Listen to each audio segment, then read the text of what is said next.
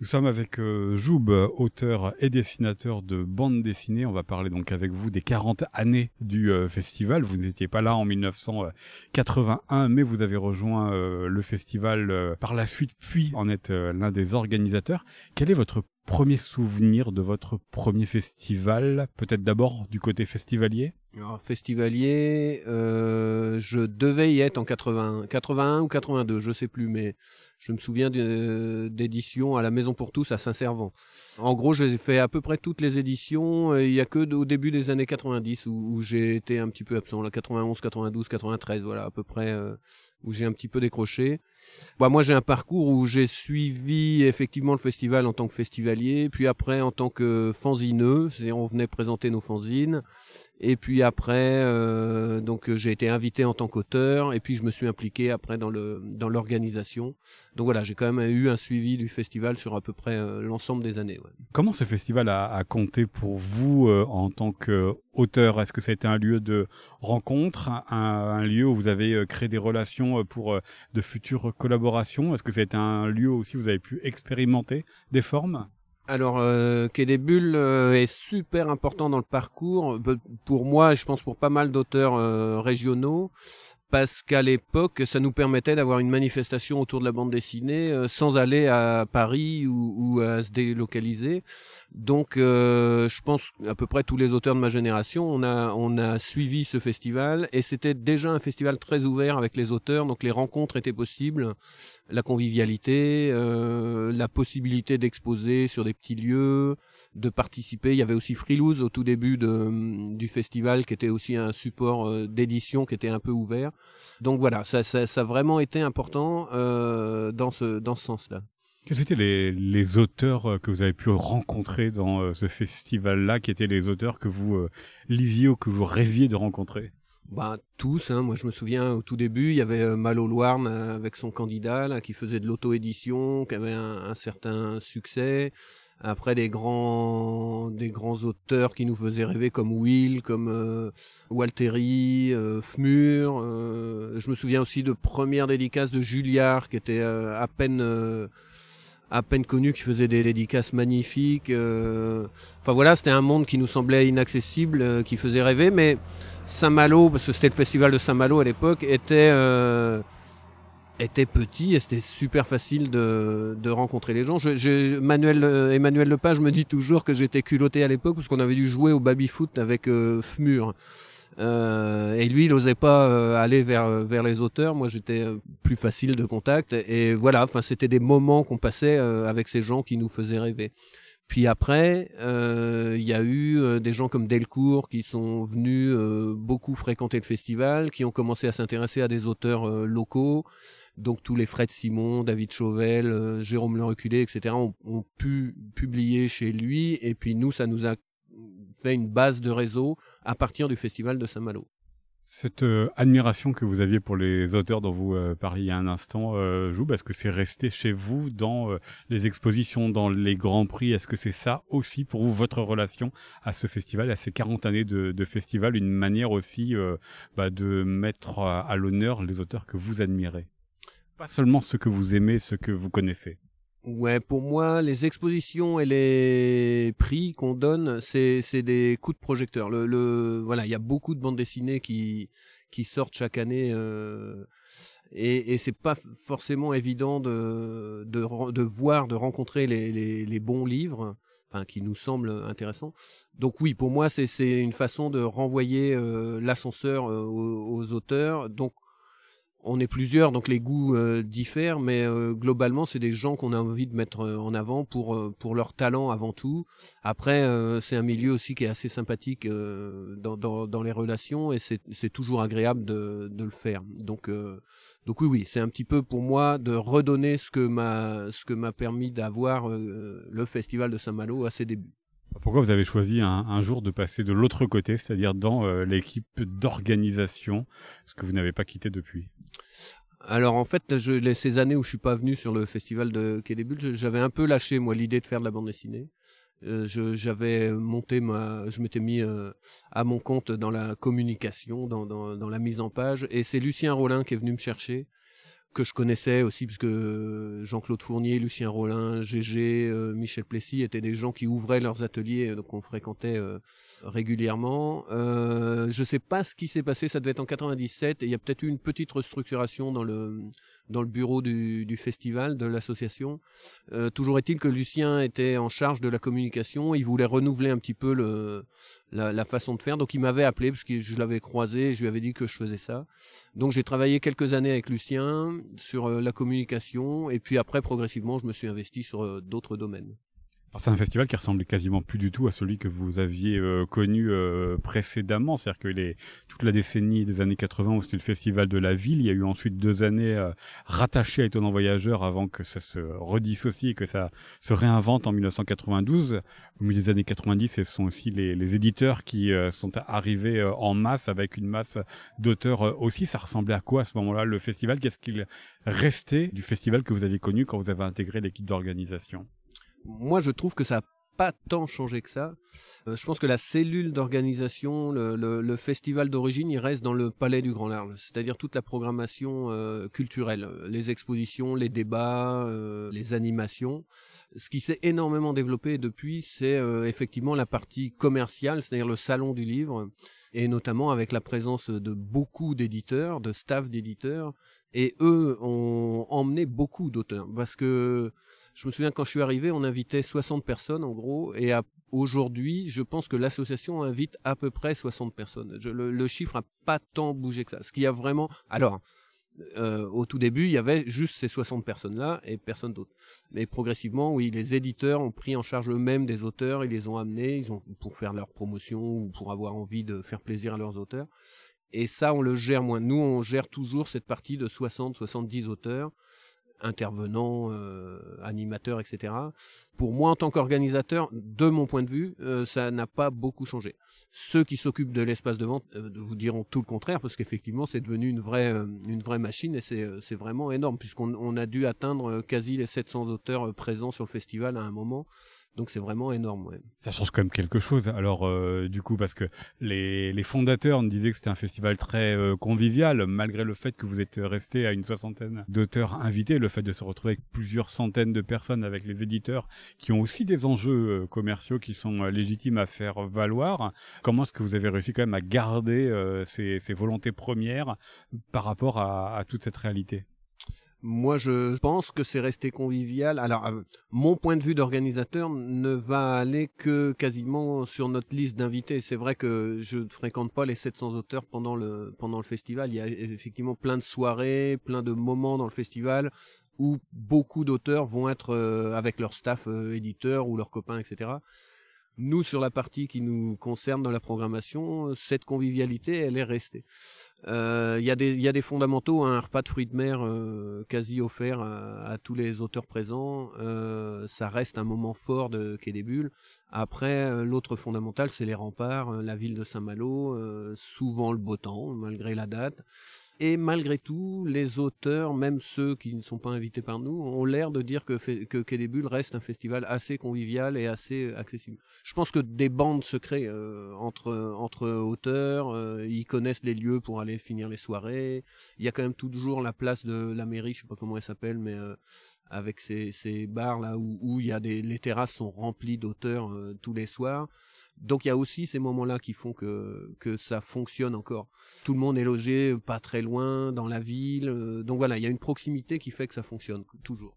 Et pourtant, il y a quand même des esthétiques très différentes. Il y a des nouveaux genres qui sont arrivés en force euh, entre 1981 et aujourd'hui.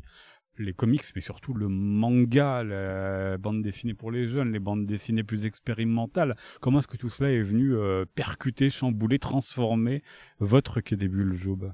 Alors ça n'a pas percuté, chamboulé. Nous, on a toujours, on a toujours défendu le fait de vouloir représenter la bande dessinée dans son ensemble. Donc, on, on voulait pas euh, avoir une spécificité de programmation sur tel ou tel genre. Au contraire, on, veut que sur chaque édition, le maximum de genres de bande dessinée soit soit représenté. Ce qui fait que c'est possible dans la programmation de Bulles, c'est aussi le fait que l'équipe se renouvelle et que euh, voilà, moi je suis déjà d'une génération un peu plus âgée où mes réseaux où mes affinités de lecteurs sont déjà un petit peu obsolètes hein, par rapport à tout ce qui peut sortir, etc. Mais des gens comme Nicobi, ou Anne-Claire Massé ou des, des, des, gens comme ça qui sont dans l'organisation permettent, ou Alain Fort, permettent d'amener aussi une curiosité vers des genres nouveaux ou, ou peu exploités sur Quai des Bulles. Ils sont présents effectivement dans la partie commerciale sur les stands des libraires ou des éditeurs. Comment est-ce qu'ils sont présents ces autres genres dans la partie Palais du Grand Large que vous avez vraiment dissocié ces deux lieux, donc ces deux univers? Je pense au, manga, il n'y a pas beaucoup d'expositions, il n'y a pas beaucoup de rencontres ou de formes autour de ces genres-là. Or, il y a tout un jeune public qui rentre par la bande dessinée grâce au manga. Ouais, en exposition c'est assez difficile parce que c'est difficile d'avoir accès. À... Nous, on, on, a toujours accès les expositions principalement sur les originaux, etc. Donc c'est difficile d'avoir des originaux euh, euh, américains ou japonais. Les auteurs sont difficiles à, à faire déplacer, donc c'est vrai que ça existe un petit peu moins en exposition, même si on a eu des expositions sur les comics ou des choses comme ça. En revanche, sur les débats, sur les rencontres ou des masterclass, c'est des choses qu'on peut mettre en place plus facilement vous avez euh, justement senti cette évolution euh, des genres qui s'accompagnerait d'une évolution des publics et comment est-ce que vous l'avez euh, géré? Un public peut-être plus familial, plus varié dans les âges et un peu plus féminisé qu'en 1981 où la bande dessinée c'était quand même d'abord un genre pour les garçons. Ouais, là, je pense que c'est le, c'est aussi l'apport des éditeurs. Ils doivent mieux percevoir que nous les tendances même si je dis qu'il y a une différence entre le palais du grand large et l'espace de vente, le, les éditeurs sont des partenaires, donc euh, ils nous proposent des choses, ils invitent les auteurs, nous on en profite pour faire des masterclass, etc. Et comme euh, comme de toute façon on se veut être un festival généraliste, on se prive de rien. Donc euh, quand, les, tendances arrivent, on les accompagne donc je vais pas mentir, il y a des tendances où, euh, où peut-être que dans l'équipe on n'a pas un, moteur pour les mettre en avant plus que ça. Ceci dit, sur beaucoup de prix ou de choses comme ça, on, met en avant malgré tout des tendances ou des, nouveaux auteurs très très régulièrement. On est un des premiers prix avant Angoulême. pas mal de choses, des auteurs qu'on qu'on prime se retrouvent après dans l'année confirmés comme étant des valeurs sûres, des valeurs montantes. Ça c'est euh, vrai pour euh, différents prix. Puis il y a ce, prix principal, le prix euh, de l'affiche, qui engage l'auteur que vous récompensez à, signer l'affiche de l'édition suivante. Vous avez longtemps et vous l'êtes peut-être encore aujourd'hui dans ceux qui choisissent justement le lauréat ou la lauréate. Comment ça se passe? Parce qu'il y a à la fois l'exercice d'admiration, mettre quand même un gros éclairage sur un auteur, mais en même temps, il faut aussi imaginer que cet auteur soit capable de retranscrire un esprit qui débute dans le visuel de l'affiche de l'année suivante Alors, le principal critère de choix est de ne pas faire redondance avec les prix des années précédentes. Donc, euh, je sais pas si on a mis euh, un Bouzard qui représente plutôt de la BD comique ou un Thébault ou euh, d'autres choses comme ça plutôt grand public ou humour, ben, l'année suivante on va peut-être essayer d'aller sur la BD d'aventure, sur des, des, des gens qu'on n'a pas eu ou qu'on n'a pas eu depuis longtemps, des genres plutôt. Euh, donc ça, ça va être le principal, euh, le principal critère pour être toujours représentatif de l'ensemble euh, des genres de la bande dessinée. Après, on choisit tout le temps quelqu'un qui est présent sur le festival. Donc ça, ça nous limite aussi. Euh, bon, maintenant il y a quand même 600, euh, 700 auteurs, donc ça nous donne euh, du choix. Et puis après, voilà, un auteur dont on connaît le travail, qu'on qu'on admire, et puis qui nous semble être capable de répondre à cette demande, parce que c'est comme un visuel qui va être diffusé très très largement. Mais là, dans ce métier-là, il y a quand même beaucoup beaucoup de gens de talent, donc c'est pas très compliqué de de trouver tous les ans quelque chose. On essaye aussi d'équilibrer les, le Grand Prix avec les autres prix qui sont décernés pendant le festival, toujours pareil, hein, pour essayer de, représenter le maximum de, de la profession. Mais l'affiche, elle se fait facilement ou est-ce que des fois vous êtes obligé de dire à l'auteur que vous avez récompensé, ben, il va peut-être falloir revoir un peu le travail parce que une affiche, c'est quand même quelque chose d'assez euh, Nous, on a eu, euh, ouais, ça, ça, commence à dater, mais une fois, Pinelli nous a envoyé 10 euh, projets d'affiches euh, pour en avoir une. Donc, il y avait tellement de projets et tout, tout c'était bon quasiment, qu'on en avait fait une exposition du coup. On avait choisi celle qui nous semblait la plus adéquate et on a fait une exposition. Sinon, globalement, non. On, on part du principe qu'on fait confiance. Cette année, normalement, c'était, enfin, pour l'année prochaine, ça sera toujours lui. C'était Fabien Vellman, qui du coup n'est pas dessinateur, qui est scénariste et donc, euh, on lui a confié la réalisation de cette affiche et euh, libre à lui de prendre un dessinateur euh, qui lui convenait ou de la dessiner. Donc il a plutôt fait le choix là de la dessiner lui-même. C'était pour lui une gageure et je trouve qu'il a parfaitement relevé le défi. Donc voilà, mais on fait confiance aux gens qu'on choisit de toute façon. Donc c'est des créateurs, donc il n'y a pas, il y a pas de souci. Vous avez presque devancé la question euh, suivante, Jouve, qui était justement cette place des scénaristes, parce que ce grand prix, euh, ce prix de l'affiche, il met vraiment en avant les dessinateurs pour les dédicaces. Il faut bien le dire, les gens viennent d'abord chercher un dessin. Alors vous qui avez cette double casquette euh, auteur et euh, dessinateur, comment est-ce que vous envisagez, comment est-ce que éventuellement euh, vous avez retravaillé ou modifié la place des scénaristes pour aussi les mettre en avant dans l'histoire de ce festival qui bulles c'est rigolo parce que hum, on voit beaucoup le côté dédicace ou exposition sur Quai mais il y a quand même tout ce volet d'animation, de débat, de masterclass, etc. qui existe. Donc les scénaristes sont plus présents sur ces domaines-là, mais on en invite, je pense, quasiment autant que, que des dessinateurs. Enfin, peut-être pas autant, parce qu'il y a des gens qui sont dessinateurs, scénaristes, hein, qui, qui, qui, font un petit peu tout, donc ça déséquilibre euh, là. Vous êtes un des déséquilibrateurs. Oui, c'est vrai que moi je me suis jamais posé la question quand on m'invite de savoir si c'est parce que j'étais scénariste euh, ou dessinateur. D'ailleurs, quand je dédicace le livre, je fais toujours un, dessin. Alors c'est peut-être vrai dans l'espace de vente, hein, l'espace commercial où, le dessinateur est plus représentatif pour le public parce qu'il a un petit dessin. Mais euh, nous, euh, on a fait des expos sur des scénaristes, Fabien Vellman encore une fois, sur d'autres. Euh, et puis voilà, dans les débats, quand ça parle d'un livre ou d'un sujet, euh, c'est souvent le scénariste aussi qui vient parler de, du fond du livre. Comment est-ce que vous choisissez euh, les auteurs que vous invitez pour les expositions, pour les rencontres, pour les autres formes, par exemple les, les dessins en direct, euh, les, les, les contes à bulles? Et qu'est-ce qui a euh, profondément changé, si quelque chose a changé, dans les propositions que vous faites à ces auteurs invités? Parce que forcément, en 40 ans d'histoire, alors vous, n'êtes pas dans l'équipe d'organisation depuis 40 ans, mais il y a eu des nouvelles idées et puis des idées qui ont été peut-être délaissées. Je pense que l'idée du festival était là au moins depuis des Bulles depuis le, les années 90. Euh, cette forme là d'avoir un espace de vente, euh, des expositions, des débats, des animations, euh, c'est très ouvert hein, quand on a des idées. Moi, ce que m'ont permis Alain Goutal et, et Dieter à l'époque, justement, c'est d'arriver avec des idées, des idées nouvelles et de trouver une place pour pour le faire. Après, c'est pas forcément des choses pérennes. Je me souviens d'une année où j'avais mis en place des lectures publiques, mais sur sur sur des toutes petites jauges, c'est-à-dire que c'était 4-5 personnes qui pouvaient assister à ça dans des lieux un peu un peu confidentiels et tout ça. Et bon, ça concernait pas beaucoup de public, mais c'était vraiment une, une expérience intéressante. Donc ça, on l'a fait une fois, on l'a pas renouvelé, on le renouvellera peut-être. La base du de la programmation euh, était déjà à la base. Après, on a des fondamentaux, hein, le, le comptabule, les expositions évidemment. le Palais du Grand Large aussi, le lieu d'accueil a, a, beaucoup évolué. Donc il y a eu des auditoriums qui, qui ont été euh, créés. Donc pour nous, ça a été des lieux pour développer euh, plus des masterclass ou des, ou des rencontres.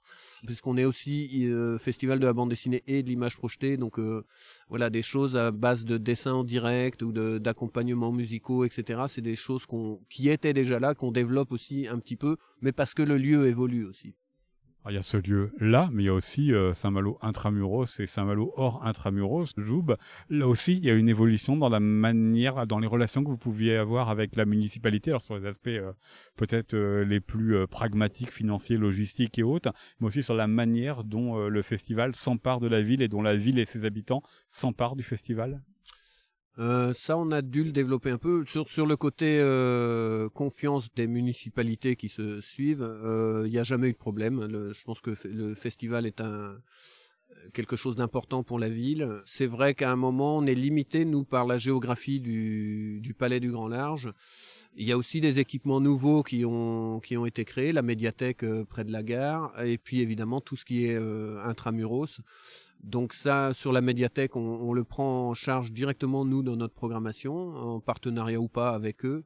Et c'est vrai qu'on a eu envie d'aller plus vers le l'intramuros, notamment pour offrir aux festivaliers, qui soient euh, auteurs ou publics, un après-festival ou une, ou une façon de visiter la ville différemment. Donc on a des partenariats avec des bars. Euh, pareil, on remet un petit peu la même programmation, mais sur des choses un petit peu plus... Euh, pointu ou confidentiel dans des bars, dans, des lieux d'exposition, euh, que ce soit la Tour Bidouane euh, ou d'autres, voilà, pour essayer de rayonner vraiment sur la ville et puis contenter hein, ce que je dis depuis le début, l'ensemble des publics qui viennent à Quai Comment est-ce que vous choisissez justement les auteurs qui vont aller dans ces lieux-là, euh, peut-être plus éloignés du cœur du festival et dans des formes euh, plus euh, petites Il y a probablement une partie fanzine ou des auteurs débutants, etc. Et puis parfois, il y a des auteurs confirmés qui, qui ont peut-être une nouveauté, qui rentrent pas dans la programmation du festival, mais à qui on a envie d'offrir un, un, lieu de rencontre un peu atypique. voilà, des gens comme Étienne Davodo peuvent avoir des choses en auditorium euh, dans, le, dans le palais, puis certaines années euh, aller rencontrer juste 10-15 lecteurs euh, dans un bar. Je parle de lui, mais il y en a, il y en a bien d'autres. Donc voilà, c'est aussi au gré, on est très ouvert aux propositions qui nous arrivent. En gros, de janvier à avril, on a les oreilles et les yeux très ouverts, et puis à partir de là, on commence à bâtir la programmation dans son ensemble. Quand justement ces propositions, elles viennent d'où? Elles viennent des auteurs, elles viennent des éditeurs, ou elles viennent des lieux et de la municipalité et, des habitants de, Saint-Malo qui euh, voudraient aussi euh, voir qu'il y des bulles euh, ici ou là Tout ça. Nos envies, des envies d'éditeurs, des envies de partenaires aussi parfois. On fait un concert dessiné, ça c'est un partenaire qui a voulu s'associer à ça et, du coup qui nous propose la partie musicale. Nous on, propose la partie graphistes, des gens de Saint-Malo qui sont dans l'équipe, oui, qui ont envie aussi de faire vivre leur quartier ou, ou, des, des, lieux ou des, des événements. Donc euh, voilà, vraiment jusque jusqu'à avril, on est très très ouvert. Et après, forcément, il y a des choix à faire. Et puis là, on rentre dans le dur. Il faut faut écrémer en fait. On est plus là-dessus que que de chercher, que d'aller à, la pêche aux idées. Euh. Mais ça se fait assez facilement. On est quand même très très rodé, donc euh, plutôt euh, plutôt facile. Des choix qui sont faits en raison des forces en présence dans l'équipe ou des choix qui sont faits parce qu'à un moment aussi il faut limiter le nombre de propositions et le nombre d'auteurs qui vont être mis euh, à, l'honneur pour pas que ce soit un festival qui soit trop tentaculaire, même si le festival d'aujourd'hui, bah, par le nombre, par le volume, par l'importance, ne ressemble plus beaucoup à celui de 1981 où il y avait juste 30 auteurs. Euh, il n'y a jamais eu 30 auteurs à part peut-être tout début. Déjà, moi quand je suis arrivé, il y avait 60 auteurs en gros. Hein. L'écrémage, enfin la programmation qu'on bâtit, elle est à la fois donc sur ces propositions. On essaye aussi d'avoir un équilibre, de voilà, de toujours et encore de représenter le maximum de genres de bandes dessinées. Elle est aussi sur euh, nos forces vives, c'est-à-dire dans l'équipe d'organisation qui a envie de porter tel ou tel projet. Et puis effectivement, enfin, au final aussi, la question budgétaire, c'est-à-dire on peut pas tout faire, ou parfois il y a une exposition ou une animation sur laquelle on a envie de mettre plus de moyens, donc on est obligé de réduire un petit peu sur le sur les à côté. Donc euh, voilà, c'est un équilibre comme ça. Mais encore une fois, on a, beaucoup de propositions, une équipe qui est quand même assez solide, euh, assez volontaire. Il y a aussi des questions de place. Parfois, on peut pas faire plus que ce qu'on a comme salle, etc. Euh, moi, j'ai l'impression qu'il y a déjà beaucoup de choses pour un festivalier euh, sur le sur le temps du week-end. Comment est-ce que justement vous le sentez ce festivalier ou ces festivaliers pour qu'ils puissent répondre à euh, toutes les propositions que vous leur faites? Parce qu'il peut y avoir aussi des auteurs qui marchent très très bien en termes de vente, mais qui marchent beaucoup moins bien en termes d'exposition, en termes de rencontres. Il peut y avoir des choses où vous dites bah ça ça va vraiment être bien et puis en fait le public n'y répond pas véritablement. Comment est-ce que vous sentez ces attentes du public?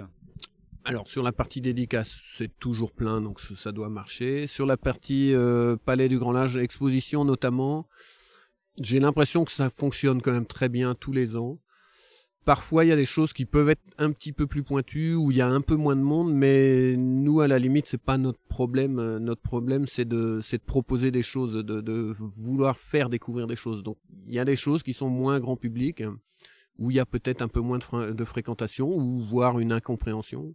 Mais sinon, on a fait le choix de le montrer. C'était pas pour que ça fonctionne, c'était vraiment pour euh, le proposer euh, et le montrer à voir. Comment est-ce que vous envisagez Joub ce mois d'octobre 2020 puisque là depuis euh, les années 80 à part euh, les quelques années où vous avez été un peu en retrait, euh, ça a été le mois de la bande dessinée pour vous et puis même les mois précédents depuis que vous avez intégré la programmation. Sauf que une pandémie a, suspendu les 40 ans du festival, comment est-ce que vous l'envisagez? Bah, il y aura pas de festival cette année au mois d'octobre, ça c'est c'est décidé depuis avant l'été. Je pense qu'on a pas eu tort. C'est difficile hein, de, de, prendre cette décision-là euh, sans avoir le recul, mais bon, quand on voit comment ça se passe aujourd'hui, je pense que on a bien fait de ne pas le faire. ça aurait été compliqué au niveau de nos bénévoles, des conditions d'accueil. euh, Enfin voilà, c'est vraiment. euh, puis les jauges, hein, apparemment, on est vraiment au-delà des jauges autorisées. Donc il n'y aura pas de festival sur le dernier week-end d'octobre. Euh, en revanche, on va essayer d'exister, de faire vivre euh, tout le tissu des auteurs, des créateurs au long de l'année, au moins jusqu'en avril. Donc on va euh, proposer des hum, temps forts, euh, sûrement une exposition, euh, une publication, des interventions dans les écoles, une expo aussi itinérante sur la ville de Saint-Malo. Enfin voilà, on va exister à la fois sur Saint-Malo et plus globalement dans le milieu de la bande dessinée. Il y aura un manque, mais finalement un peu compensé alors. Il y a le manque de la fête, enfin de, de la fête du, du, du- gros événement où tout le monde se retrouve. Sur nos envies euh, fondamentales là, de, de mettre en avant le, le travail des auteurs, etc. On est dans la même démarche. Ça va être plus moins voyant, etc. Parce qu'il n'y aura pas ce- ce- cette espèce de concentration. En revanche, ça nous permet aussi d'avoir une année de recul, c'est-à-dire que voilà, on ne fait pas ce qu'on a l'habitude de faire, donc on va aller chercher d'autres idées, d'autres façons de faire, et je pense que les festivals euh, prochains seront nourris de cette expérience-là, de ce qu'on va faire cette année. Puis la dernière question qui est la question euh, rituelle, joue parce que vous auriez un, un album euh, coup de cœur, alors une nouveauté ou non, ça peut être une bande dessinée qui vous a donné envie de vous-même de faire de la bande dessinée ou une bande dessinée dont euh, vous reprenez régulièrement euh, la lecture parce qu'elle vous euh, nourrit et que vous voudriez partager aux auditeurs de ce podcast? Alors deux. Une fondamentale pour moi qui m'a toujours donné envie de faire ce métier-là, c'est La mauvaise tête de Franquin, un Spirou et Fantasio. Voilà, c'est pour moi c'est un album fondamental parce que dedans il y a il y a tout, il y a l'histoire, le dessin, le le talent de Franquin et celle qui que dont j'aimerais parler aujourd'hui que je défends ardemment sur les réseaux sociaux, c'est euh, Les algues vertes, qui est donc un livre de reportage sur euh, bah voilà le phénomène des algues vertes en Bretagne qui est plutôt concret mais euh, que certains ont l'air de vouloir minimiser. Et c'est une bande dessinée donc assez détaillée sur euh, ce phénomène-là, sur comment les politiques jouent sur euh, sur sur euh, le soutien à l'agriculture, et puis qui est fortement attaqué justement où il y a une espèce de censure qui est qui est en train de se mettre en place contre ce livre-là. Alors que ça fait un carton en librairie et notamment évidemment en Bretagne. Bah, l'avantage, c'est que ça a fait un carton. Donc la censure va avoir du mal à être exercée puisque le livre est déjà largement vendu, diffusé, connu. Donc de toute façon, le propos, il est diffusé. Et moi, beaucoup de gens autour de moi qui ne lisent pas de bande dessinée l'ont eu entre les mains et trouvent ça vraiment euh, incroyable comme travail d'enquête et comme, euh, comme étant un livre passionnant.